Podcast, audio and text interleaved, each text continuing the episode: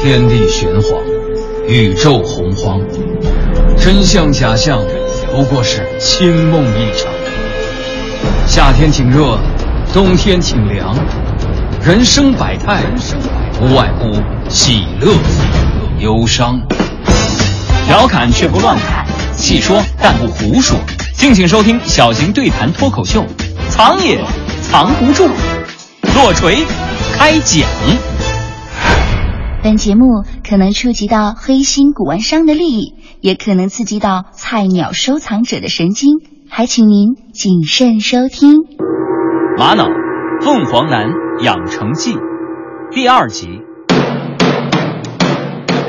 千古中间辨真假，万箭穿心不虚发。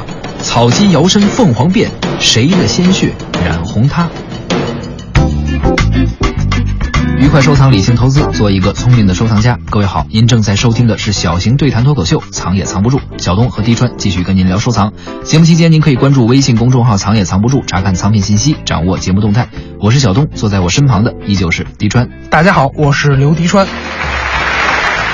上期节目我们聊了半天玛瑙啊，你说这玛瑙它究竟是什么东西啊？在古代干嘛用的？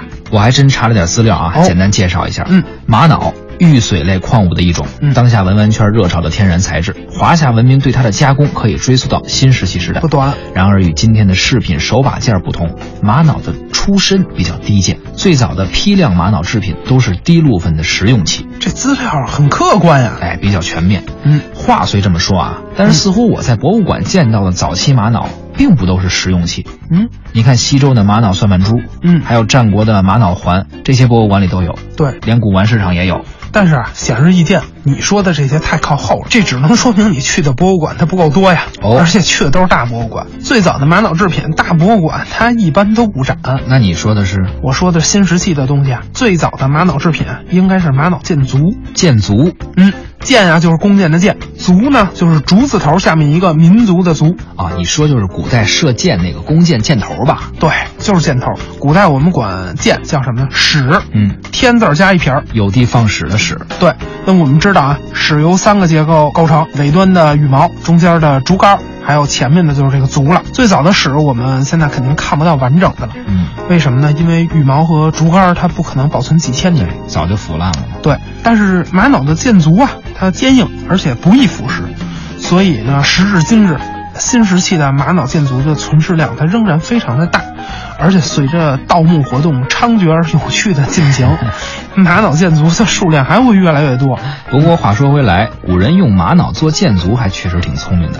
对玛瑙比较坚硬啊。对，玛瑙呢能从众多食材当中脱颖而出，自然是有它的优势所在。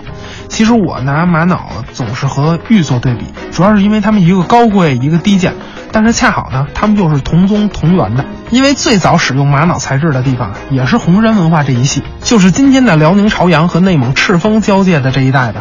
红山文化，嗯也就是我们通常认为玉文化的发祥地，没错，最著名的咱们都见过，嗯红山玉龙，像那个英文字母 C 形状的玉猪龙，哎，玛瑙和它是一样的发源。嗯，红山文化其实看起来不算是传统意义上的中华正宗，对我们通常认为的中华正宗应该是以河南为中心，是这红山跟中原确实离这不太近，嗯尤其那会儿也没高铁，也没飞机，哎，且得走一会儿呢。呃，高速公路也不免费。所以红山那边说了，我想成为中华文明的正宗。嗯，那会儿也没有广播电台，他说了，河南那儿也听不着，那听见也没用啊，那怎么没用呢？它有口音啊。哎所以说推广普通话很重要啊，但推广普通话，你得看是以谁为基础推广啊。这咱都学过呀，嗯以北方方言为基础，所以说呀，红山它就在北方啊。这您都能给圆过来。哎，这你就看出来了，红山文化对中原华夏文化的影响力足够大了。行，刚才那是瞎聊啊，嗯但是我说两个突出的标志：玉文化和龙图腾。哎，考古界基本有一个共识，龙图腾的雏形就是红山文化中的玉猪龙玉啊，也就是说咱们都很难想象哈、龙的造型其实是从猪演变过来的，嘿，这玉猪龙那就是一个减肥达瘦啊。一个励志的故事。哎，唇是枪，舌是剑，拆穿收藏市场一百个伪概念，大话文玩世界三百种没文化。敬请收听小型收藏对谈脱口秀，《藏也藏不住之玛瑙凤凰男养成记》。咱们先不说玉了，咱们还是聊和玉共同起源于红山文化的这个玛瑙。继续说建筑，古人觉得呀，玛瑙材质没有玉那样的厚重和温润，仅是因此，古人就只用玛瑙做建筑，却不用它做礼器吗？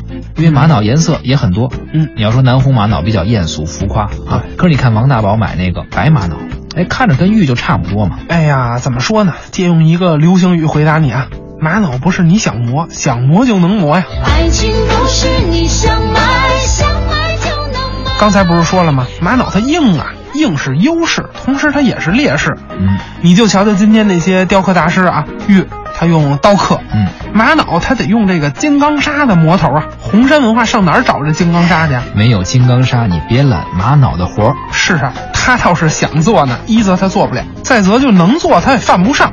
玛瑙它没那么好看，礼器那用来敬神的，神是最不喜欢这些艳俗的东西，那只有俗人才喜欢。有一定道理哈。不过这个话分两面说，嗯，这玛瑙爱建筑，可建筑为啥也爱玛瑙呢？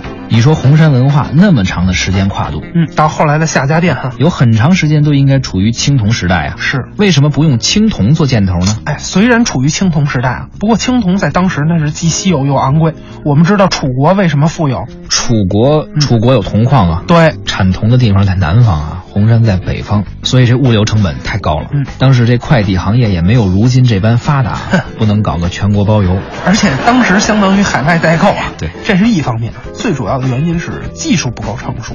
虽然商周时中国的青铜冶炼技术已经达到巅峰了，不过作为兵器的青铜技术，那是到了春秋才成熟的。越王勾践剑，吴王夫差矛嘛。对所以这玛瑙是又便宜又好。这红山军队有了这些箭卒，嗯战无不胜，所向披靡。哎，东夷南蛮、西戎北狄嘛，这些部落呀，战斗力都很强。我呀，之前看过很多甲骨文，古啊还还有这个金文的文物上，铭文都是描绘了中原王朝与周边石器部落的战争。对我们说，弓箭啊是人类的第一次武器革命，它改变了近身肉搏的战争方式，使远程打击成为可能。所以我们会发现，华夏民族早期的这个战斗英雄多半是以善射闻名。你比如这个西汉飞将军李广哎，，但是龙城飞将啊不在。叫胡马度阴山，其实这就跟我们今天宣传的两弹一星的元勋一样了。嗯，从肉搏到弓箭，再从弓箭到导弹，都是武器的飞跃。是作为一档小型对谈脱口秀啊，咱们这节目里说的东西国宝重器比较少，大家能看得见、买得起的东西聊得偏多，所以咱们还得拉回到现实。好，那个时候这些建筑现在还能不能看得见？咱普通的收藏爱好者能不能买得起？这个啊，还真是买得起。古玩是这样啊，看你在什么地方买了。你要在古玩市场里买那一个价，嗯在拍卖行拍那肯定另一那个就贵价了。嗯，不过这建筑拍卖行上我估计你看不见。如果市场上碰见了，一般来说，我觉得几百块钱可能都差不多，主要是看大小和造型吧。七八千年的东西到现在卖几百块钱，是啊，那也不算贵。是啊，咱还得说这王大宝，嗯照我看，王大宝就应该买一箭足，多有收藏价值，比那素面的手镯可强多了。同是玛瑙，这有收藏价值。哟哟哟，送他夫人一弓箭头，几个意思啊？想跪搓衣板啊？我还是爱你的，只是你有点干。合着王大宝这手镯是送给他夫人的，嗯，嗨，你甭管送给谁吧，反正最终是孝敬给文玩商了。他夫人天天为这点事儿跟他着急呢。哦，嫂子，嗯，就为收藏这事儿可没少批评王大宝，那言辞相当犀利。可也没啥效果呀。哎，其实嫂子这人长得还是温柔美丽、善良大方的。对对对，朋友圈里经常发个自拍，晒个美食嗯啊，去哪儿玩儿个，发个风景。哎，但你发现没有，嫂子最近可有点变化，哈哈，突然有一天开始代购奶粉、面膜。好好一个人就这么毁了。哎，不过说真的啊，王大宝回家就被嫂子好一顿数落。这捡了漏了，怎么还被数了呢？你别说啊，嫂子虽然是外行，可是王大宝他也是外行。嗯嗨，合着俩外行。但是嫂子就知道一个道理：王大宝买这东西他没法变现，管你说捡不捡漏呢，不变现那就赔钱，嗯还不如买奶粉呢。那这三百块钱的手镯说明你什么问题呢？你看啊，古玩艺术品收藏，如果你是从保值增值的角度看，你得买高入本的东西，就像咱们说瓷器买官窑，钻石你买这个克拉数高的。收藏级的东西，这才能保值。具体说啊，比如说同时代的东西，礼器的价值那就明显高于实用器，而同样是实用器呢，兵器那又比工具要高太多了。这就是为什么击鼓白玉、玉猪龙，它一个也是国家文物、一级文物；玛瑙箭足一大车，它照样几百块钱一个。回过头，咱们再看看这个大宝哥啊，这手镯，玛瑙本身它并不比一般的高档食材的价值高。注意啊，我说的是价值，不是价格。那价格它会随着市场的波动受到这个影响，它是不稳定的。可是价值不同，所以，如果我们从保值升值的角度来看收藏哈，嗯千万不能买市场价格已经明显超越它价值的东西。对，现在市场上什么材料一看涨，从天桥上地摊儿到这个电视台里的伪专家，全跟着热炒这个材料的稀缺性。虽然说咱没他们专业吧，咱也还可以啊，人家是专业的骗子，哦，吃两个饭 的，是是啊，咱是专业打假。把咱逼的逼成专业打假的了。是是 但是啊，咱自己真掏钱的时候，你也得动脑子想想，他们说的能是真的吗？那东西是不是真稀缺？对，其实别管是文玩商还是伪专家吧，对，他们都是这个产业链上的利益共同体。嗯，就连这伪专家也是一样，他可以不帮一个商户去卖货，但如果整个产业都垮了，他自己肯定吃饭也受影响。哎，就是这个道理。纯是枪，蛇是剑，拆穿收藏市场一百个伪概念，大话文玩世界三百种没文化。敬请收听小型收藏对谈脱口秀，《藏也藏不住之玛瑙凤凰男养成记》。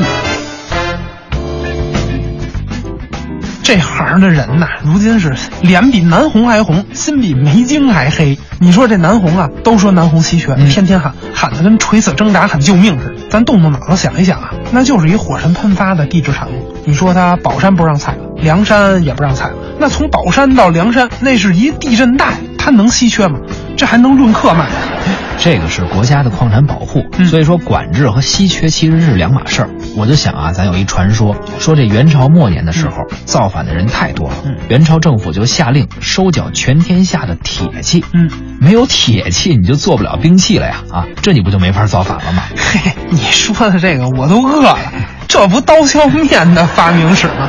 我就是想说啊，嗯国家管制和艺术品的材料稀缺性它是两码事儿，不是说管制了就应该暴涨。嗯啊，好比咱还说元朝末的时 候，大家手里都没铁器了，稀缺吧？嗯但你也没看哪个富翁啊戴个铁戒指啊嗯，手里边揉个什么铁坨子当手把件儿，没有吧？你别说啊，这个可靠谱，包浆快呀！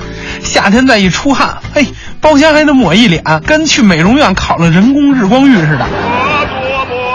你这人口味太重了，咱没法聊天了 啊。咱这节目啊有个主题语叫“愉快收藏，理性投资”，做一个聪明的收藏家。我想刚才咱们说的这些啊，其实就是这个意思。希望大家都能成为一个聪明的收藏家。总结一下，任何东西能暴涨就一定能暴跌，对特别是使用历史极为悠久的天然材料，人类对其价值的认识不可能一夜之间爆发。那么一夜之间暴涨的东西，一定有它不可控的市场炒作因素。普通的收藏爱好者呢，确实不易跟风。嗯，能暴涨它就能暴跌。即便不赔，等你想变现的时候就难了，是啊，这骗子等多长时间才把你逮着啊？不好找下家了。好了，这期节目呢，我们就先聊到这儿。嗯，下期节目，低双跟小东继续跟您聊聊玛瑙里一个特殊的贵族，玛瑙界也有贵族。对，绝对的贵族啊。好，愉快收藏，理性投资，做一个聪明的收藏家。本期节目就是这样，关注微信公众号“藏也藏不住”，查看藏品信息，掌握节目动态。您可以通过蜻蜓 FM 点播节目，还可以发送邮件至收藏二零一五艾特幺二六 .com 与我们沟通互动。藏也藏不住，下期再会。再会。你说这玛瑙建族这么好，你家里收藏了多少？我要那玩意儿干嘛呀？你不收，那你这不是忽悠听众吗？我就举个例子，说说那贱货啊。